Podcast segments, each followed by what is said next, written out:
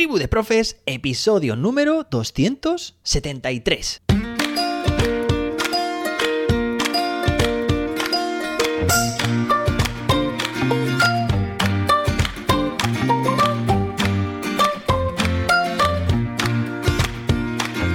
Hoy es miércoles día 1 del 2, 1 de febrero de 2023. Hoy empezamos mes, el segundo mes del año y atención, porque vienen curvas. Recuerdo el año pasado por estas fechas que ya fue, bueno, un no parar. Se me pasó el año volando, así que disfruta de cada minuto, disfruta de cada instante. Bueno, y hoy celebramos el Día Mundial de la Lectura en Voz Alta. Bueno, pues además vamos a contestar una pregunta que ya he recibido por parte de muchos y muchas oyentes de cómo, cómo hago que ChatGPT hable en voz alta, precisamente. Para celebrar este día voy a desvelar cómo lo hago. Y es muy fácil. Simplemente lo hago en el navegador. Yo utilizo ChatGPT en Google Chrome. Bueno, pues hay una extensión. Puedes ir a Chrome Extensions. Y una extensión que se llama Talk to ChatGPT que ya va por la versión 1.6, ¿vale? Es decir, cómo, eh, bueno, se llama traducido, habla con ChatGPT. Y esta herramienta, una vez que la tienes instalada en tu navegador, es muy fácil de utilizar. Presionas el botón de Start, empezar, y a partir de ahí, pues tienes varios iconos en un menú. El icono de habilitar tu micrófono, el menú de habilitar que ChatGPT hable. Esto es, las herramientas de voz a texto y de texto a voz, que es lo contrario. Es decir, conseguir que mi voz se convierta en texto para que sea procesada por ChatGPT y conseguir, por otra parte, que ese texto que genera ChatGPT se convierta en voz y la podéis escuchar aquí en el episodio, ¿de acuerdo? Así es como lo hago. Además tiene más opciones, puede cambiar, pues, y no solo esta extensión, sino otras similares, puedes cambiar el tipo de voz y el ritmo, si quieres que hable más rápido, más despacio y es una forma, como ves, muy cómoda y muy natural de hablar. Eso sí, habla un poco más lento que lo escucháis aquí, ¿vale? O mejor dicho, hace pausas y yo luego las pausas las quito para que no tengáis que esperar tanto tiempo, ¿vale? Mientras está escribiendo. Venga, pues una vez desvelado ese, iba a decir ese truco, no, no es un truco, es pura magia.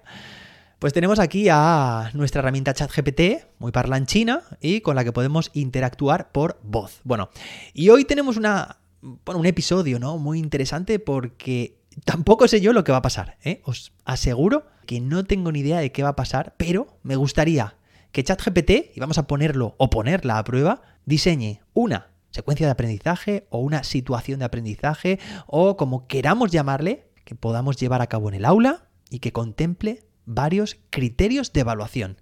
Es decir, vamos a empezar, y esto me interesa mucho, a que a partir de unos criterios de evaluación que escojamos, que va a ser un copia y pega directamente del decreto, que toque en cada caso, ¿vale? Que ChatGPT lo procese y vamos a poner a prueba a ver si es capaz de qué? De que nos diseñe una actividad o varias actividades que los contemple. Empezamos a darle un uso didáctico a ChatGPT, tema LOE, tema programación de nuestras clases. ¿Será capaz? Sí, no. Bueno, pues lo vamos a ver enseguida, porque de hecho voy a hablar ya, voy a iniciar la conversación con ChatGPT. Venga, vamos allá.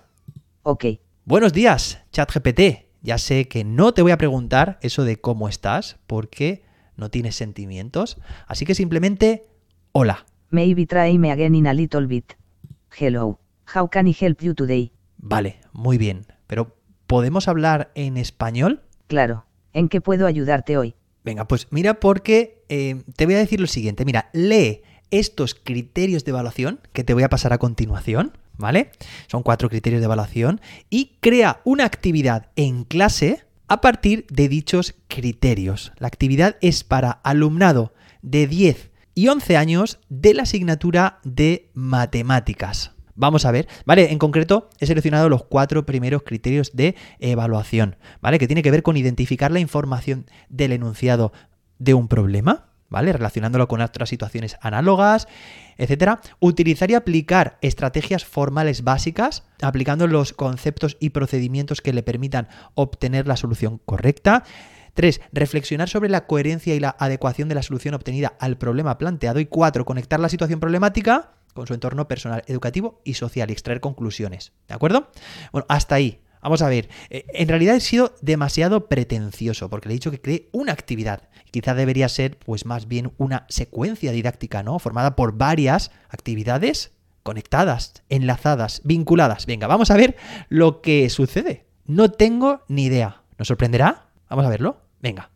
Actividad. Adivina el número. Los estudiantes se dividen en grupos de 4 o 5. Se les da a cada grupo una hoja con un problema matemático sencillo, pero que requiere aplicar los criterios de evaluación. Por ejemplo, si tengo un número, y le resto 4, el resultado es 10. ¿Cuál es el número original? Cada grupo tiene que trabajar juntos para resolver el problema y llegar a una solución. Después de resolver el problema, cada grupo debe reflexionar sobre la coherencia y la adecuación de su solución y conectar la situación problemática con su entorno personal, educativo y social. Cada grupo presenta su solución y su reflexión ante el resto de la clase. La clase adivina cuál es el número original y se discute si la solución de cada grupo es correcta y adecuada. Esta actividad fomenta la identificación de la información en un problema, la aplicación de estrategias formales, la reflexión sobre la solución obtenida, y la conexión con el entorno personal educativo y social. Además, permite la colaboración y el trabajo en equipo. Bueno, ¿qué os ha parecido? Yo conforme eh, la estoy leyendo y la estoy escuchando, pues tengo que decir que ciertamente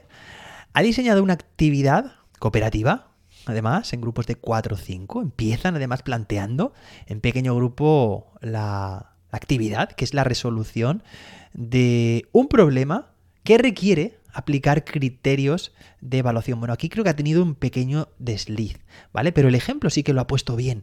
Si tengo un número y le resto 4, el resultado es 10, ¿cuál es el número original? Ahí tiene que, evidentemente, ya hemos utilizado el primer eh, criterio de evaluación, que es identificar la información del enunciado del problema. ¿De acuerdo?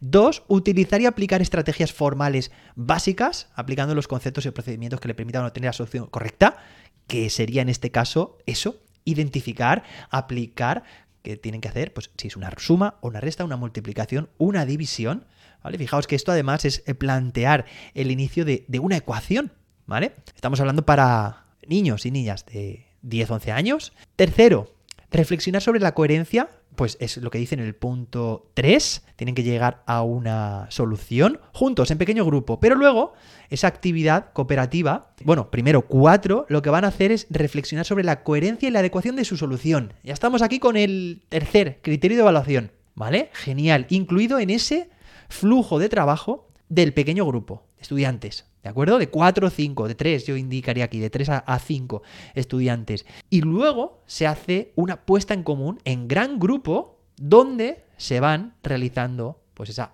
como te digo, ¿no? Esas diferentes eh, posibilidades se exponen, se ponen sobre la mesa en toda la clase y se discute si la solución de cada grupo es correcta. En el último párrafo lo que me está diciendo es enfatizar que realmente esos cuatro criterios de evaluación que he indicado se están trabajando. Había dicho que era muy pretencioso, que una actividad, una actividad ¿eh? que se puede llevar a cabo en una sesión de clase, trabajará cuatro criterios de evaluación y lo ha hecho. Quizá, pues me gustaría algún grado de concreción mayor. ¿Vale? Más variedad a la hora de plantear, o más ejemplos, ¿no? En el segundo paso, a la hora de eso de si tengo un número, le resto cuatro, con más tipos de operaciones, por supuesto también, eh, operaciones combinadas, más, más largas, más complejas. Luego también me gustaría, pues, por ejemplo, también que me hablara sobre los tiempos, ¿vale? Eh, tiempos dedicados para este tipo de actividades y que me diera un poco más detalle también sobre cómo pueden conectar la situación problemática con su entorno personal, educativo y social. ¿Vale? Quizá faltaría ahí un grado mayor de detalle. Bueno, incluso también si me pudiera concretar uh, cómo dentro de ese grupo, de ese trabajo en grupo de cuatro o cinco estudiantes, si van a realizar eh, de forma estructurada esas interacciones, ¿vale? A través de una técnica, una estructura cooperativa, bueno, ya sería lo ideal.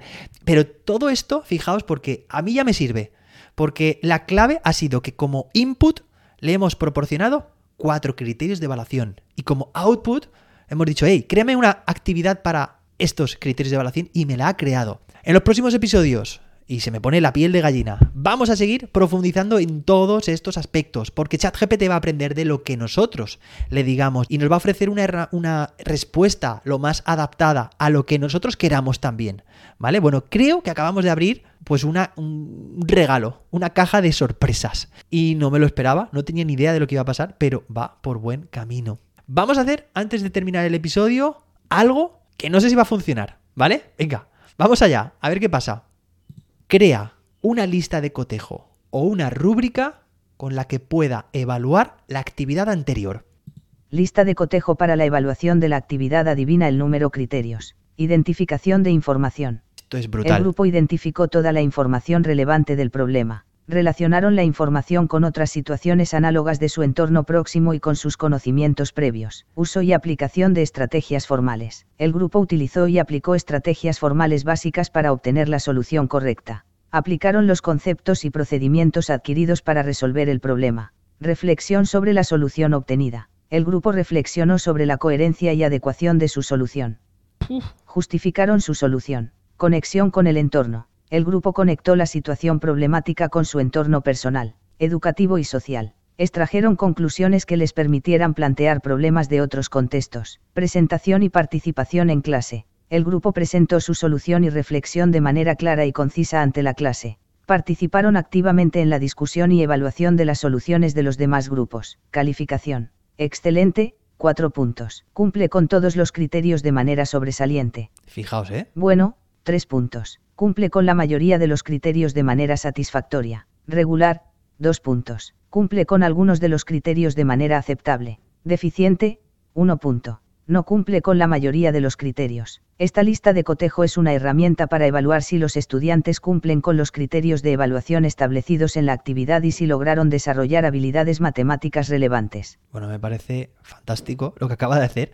Voy a decirle lo último, a ver si nos regala esta guinda del pastel. Vamos a ver. Conviérteme esta lista de cotejo en una tabla. Aquí está la lista de cotejo convertida en una tabla. Buah, y la va a hacer. Además, lo está poniendo, exacto, en forma de tabla. Muy bueno. En realidad, me ha construido ahora una rúbrica. Me ha construido, bueno, a decir que no la, eh, la verbalice, ¿vale? Y luego dice, esta tabla es una forma más clara y visual de evaluar si los estudiantes cumplen con los criterios de evaluación establecidos en la actividad y si lograron desarrollar actividades, habilidades, perdón, matemáticas relevantes. Bueno, hasta aquí el episodio de hoy. Me voy alucinando. Porque habéis visto lo que ha hecho, ¿no? Le hemos dado unos criterios, me ha generado la actividad, me ha generado la herramienta, o mejor dicho, herramientas de evaluación. Creo que tenemos mucho por descubrir con ChatGPT y lo vamos a hacer en los próximos días. Madre mía, esta herramienta, lo útil que va a ser en nuestras clases y creo que va a revolucionar en muchos sentidos nuestra profesión. Para bien, claro que sí. Ahí vamos a ser críticos con ella. Lo escuchamos mañana, mm, jueves, con más y mejor. Hasta entonces, que la innovación te acompañe.